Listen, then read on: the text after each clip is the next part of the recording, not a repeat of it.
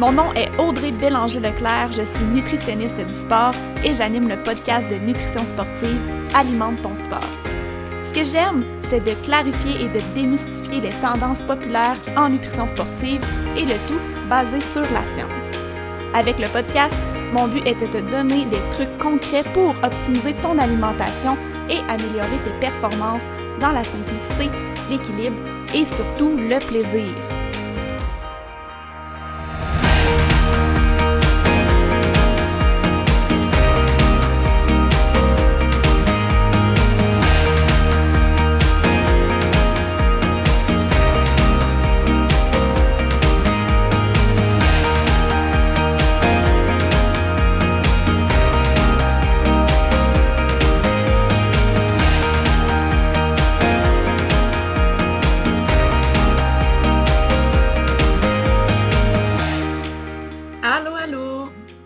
Qui me voient, euh, vous voyez que je suis habillée de la même façon que dans le dernier épisode et j'ai le même décor. C'est parce que j'ai enregistré les épisodes un après l'autre. Euh, comme je vous avais dit dans le premier épisode, aujourd'hui, on parle de perte de poids dans un contexte de course à pied.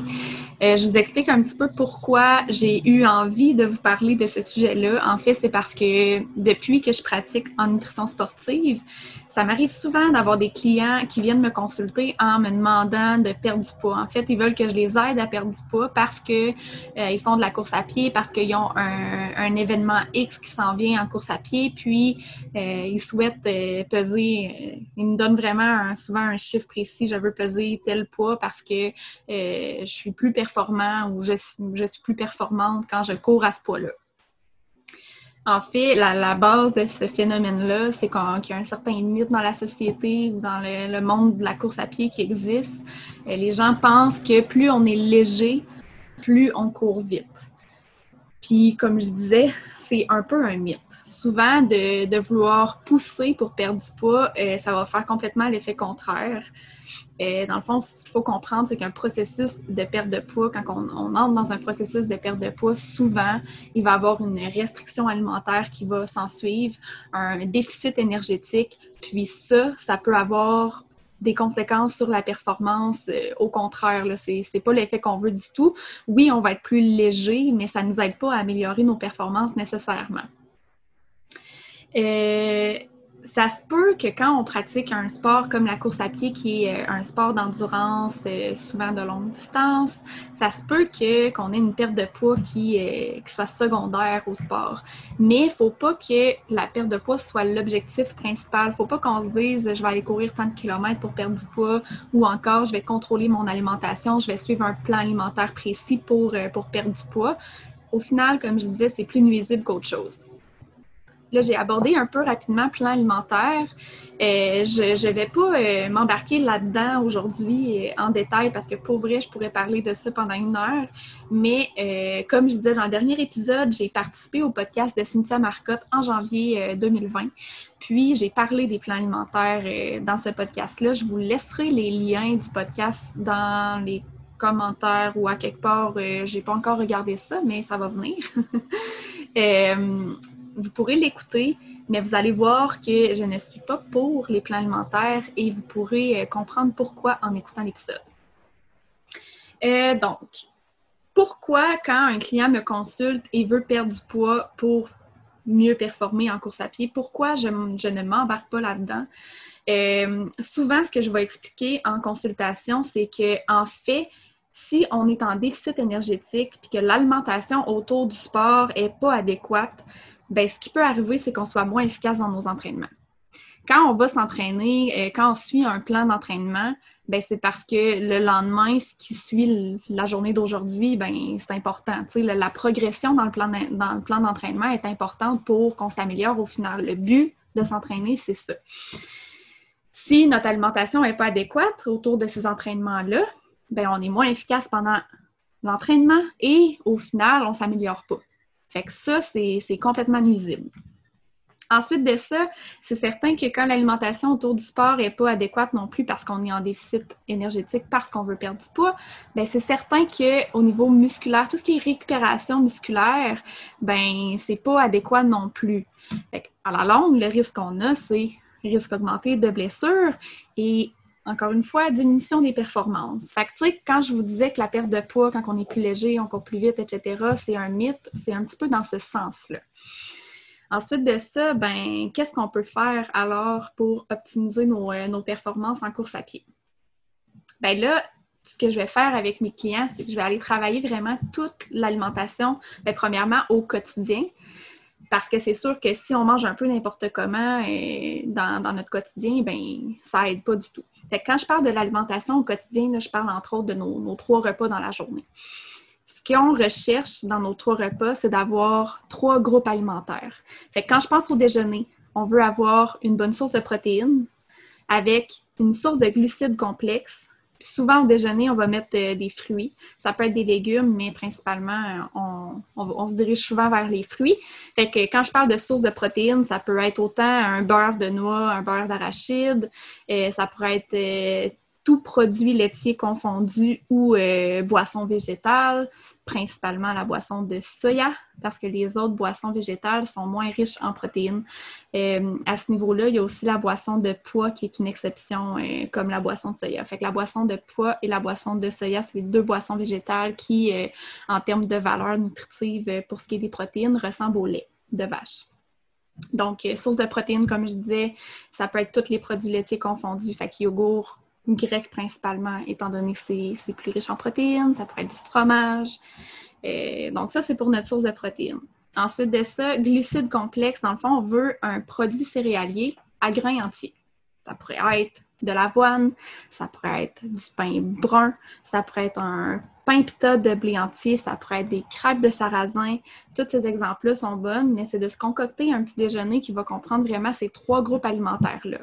Ensuite de ça, pour ce qui est du moment du déjeuner, ben là, ça dépend d'une. C'est variable d'une personne à l'autre. Euh, il y a des gens qui ont besoin de déjeuner 15 euh, minutes après, après s'être levé. Il y a des gens que ça va plus tard, puis c'est super correct. Mais l'important, c'est d'avoir quelque chose au moment où on a faim. Euh, ensuite de ça, il y a le dîner, le souper. Ces deux repas-là, souvent, ils vont se ressembler. On cherche aussi trois groupes alimentaires dans ces repas-là. Donc, on veut avoir, encore une fois, une bonne source de protéines. Donc, euh, toutes protéines végétales confondues, que ce soit légumineuses, tofu, tempeh, euh, la protéine végétale texturée. Ensuite de ça, notre, source de protéines, on va l'accompagner encore une fois d'un glucide complexe, donc un produit céréalier à grains entiers. Ça peut être euh, des pâtes brunes, ça peut être du riz brun, ça peut être de l'orge, du sarrasin, du millet. Il existe tout plein de grains qu'on euh, qu'on peut mettre dans notre assiette. Puis la dernière partie de notre assiette, ça va être les légumes et les fruits. En termes de répartition, ce qu'on veut chercher, c'est euh, généralement le quart de l'assiette de protéines, le quart de l'assiette de produits céréaliers et la demi-restante de fruits et légumes. Une journée où on a un gros volume d'entraînement, on peut même diminuer la partie légumes pour augmenter la partie euh, glucides complexes, donc produits céréaliers. On peut, on peut aller jouer dans notre assiette de cette façon-là. Donc ça, c'est vraiment alimentation au quotidien. Ensuite de ça, euh, c'est sûr que si on a faim entre deux repas, c'est important d'aller prendre une collation. On veut pas arriver au, on veut pas étirer notre faim puis arriver au prochain repas super affamé. Donc là, ce qu'on cherche dans une collation euh, à la mi-journée, par exemple, ça va être euh, une bonne source de, protéines, encore une fois, avec des glucides. Fait que les, les glucides, ça pourrait être l'exemple classique, c'est un fruit. un fruit avec une source de protéines comme des noix, euh, comme euh, du fromage, comme un verre de lait de soya. Donc, ça, c'est tous des exemples de collation. si jamais vous en voulez plus, vous pouvez vous rendre sur mon blog. J'ai un article à ce sujet-là, donc je donne plus d'idées. ça, c'est pour les collations au quotidien. Fait que ça, ça fait le tour vraiment de l'alimentation au quotidien que j'appelle. Puis, Suite à ça aussi, ce qu'on va travailler en clinique, c'est euh, l'alimentation autour du sport. Donc, avant l'effort, pendant l'effort, après l'effort. Là, je ne rentrerai pas en détail non plus parce que c'est vraiment du cas par cas, mais en gros, euh, avant l'effort, on va y aller en fonction du temps qui nous reste. Que c'est sûr que plus on se rapproche de l'effort, plus on veut consommer des glucides, moins on veut consommer de protéines, moins on veut consommer de matières grasses. Euh, fait que s'il nous reste, par exemple, juste 30 minutes avant d'aller courir, avant d'aller faire notre sport, ben on pourrait se tourner vers une collation très riche en glucides comme euh, une galette maison, un muffin maison. Ça pourrait aussi être un fruit, Ça, tout est question de tolérance individuelle. Il y a des gens qui sont capables de manger un muffin 15 minutes avant d'aller faire du sport, puis il y en a d'autres qui vont avoir mal au ventre. Donc, c'est pour ça que, je vous dis, c'est vraiment de laisser erreur, c'est le genre de choses qu'on peut voir en clinique. Euh, c'est sûr que si on a plus de temps que ça, s'il nous reste un bon deux heures, là, on pourrait aller prendre un, petit repas léger qui va comprendre toujours une bonne source de glucides avec un peu de protéines. ça, ça peut être une idée pour euh, un, un ou deux heures avant. Ensuite de ça, pour le pendant, c'est sûr que si l'effort dure moins de 90 minutes, on peut aller juste avec de l'eau. Euh, c'est très, très, très suffisant, mais c'est sûr que si c'est plus de 90 minutes, on veut ajouter à l'effort euh, une source de glucides. Ça pourrait être la fameuse boisson pour sportifs comme le Gatorade. On pourrait aussi décider de faire une, une recette maison de boissons pour sportifs. Puis il y en a tout plein sur Internet. Euh, on fait juste appeler boissons pour sportifs. Moi, j'ai un petit penchant pour celle de Vivaille Nutrition Sportive qui est à base de sirop d'érable. Elle est super bonne. Euh, je pourrais vous mettre le lien aussi à la place où je vais trouver où mettre les liens. Euh, donc, c'est ça. Pendant l'effort, c'est sûr et certain que c'est important d'ajouter des glucides si ça dure plus de 90 minutes. Ça peut être la boisson pour sportifs, ça peut être des gels, ça peut être des jujubes, ça peut être un mélange de tout ça. Euh, souvent, quand l'effort est vraiment, vraiment long, par exemple pendant un marathon qui peut durer 3 à 4 heures, là, on va aller faire un, mélange. On ne va pas que prendre la boisson pour sportifs parce que là, on peut se ramasser avec euh, un envie de pipi, mais on ne va pas que prendre des gels non plus parce qu'on peut se ramasser avec des maux de ventre. Fait qu'on va vraiment euh, faire un mélange de tous ces éléments-là. Il y a des gens aussi qui sont capables de manger des trucs pendant qu'ils courent. J'ai déjà vu des gens manger des bananes. Mais c'est ça. Comme je vous dis, c'est de laisser erreur et souvent, c'est à la longue de faire des courses qu'on prend de l'expérience. Pour ce qui est des recommandations en termes de quantité de glucides pendant la course à pied, on vise, si l'effort est, est, de plus de 90 minutes, on vise un 30 à 60 grammes de glucides par heure d'effort ça, c'est important de le commencer dès le début. C'est-à-dire qu'on n'attend pas d'avoir couru euh, une heure et demie avant de commencer à consommer des glucides, il faut les commencer dès le début. Le pourquoi du comment, c'est qu'on veut maintenir nos réserves d'énergie pendant l'effort. Si on ne consomme pas de glucides, le risque, c'est qu'on frappe un mur et qu'on n'ait plus d'énergie du tout. Donc, ce n'est pas l'idéal. Et ça, c'est pour le pendant pour le après, ce qu'on recherche, c'est d'avoir euh, quelque chose qui va nous aider à récupérer, à refaire nos réserves, euh, dans le fond, euh, d'énergie qu'on appelle nos réserves dans les muscles, à refaire aussi nos muscles, parce que c'est sûr qu'il y a des petits bris au niveau, au niveau de nos muscles qui se fait pendant qu'on court, et à refaire aussi nos, notre, notre état d'hydratation, donc se réhydrater. Qu'est-ce qu'on veut faire après? On peut soit prendre un repas complet, un repas comme je vous ai expliqué tantôt, avec nos trois groupes alimentaires dans les 30 minutes qui suivent l'effort, ou on peut aller avec une collation euh, mélange de glucides et de protéines. C'est super important. Euh, il y a beaucoup de monde qui ont l'habitude de prendre un chèque de protéines après l'effort, mais c'est pas complet parce qu'on veut aller chercher aussi des glucides. Donc, ça prend les deux. Euh, c'est un petit peu les mêmes exemples de collation que je vous donnais tantôt. Donc ça, ça fait le tour. C'est le genre de choses qu'on va aller travailler en clinique pour euh, optimiser l'alimentation autour du sport, pour optimiser l'alimentation au quotidien. Puis je vous dirais que ça, souvent, ça a un beaucoup plus gros impact sur la performance en course à pied que de viser une perte de poids. Puis là, dans le fond, j'ai juste abordé un peu euh, le, l'alimentation quotidienne, le avant, pendant, après effort. Mais c'est sûr aussi que si on a un jour J, puis on a un, gros événement de, prévu comme un marathon ou euh, un effort encore plus long qu'un marathon, ben, c'est certain que la surcharge en glycogène, c'est quelque chose qui est hyper important et ça a vraiment, vraiment, vraiment un, influence sur la performance du jour J. Donc ça aussi, j'ai écrit un article à ce sujet-là, donc j'en parlerai pas plus aujourd'hui, mais je vais vous mettre le lien. Euh, vous allez pouvoir trouver le lien.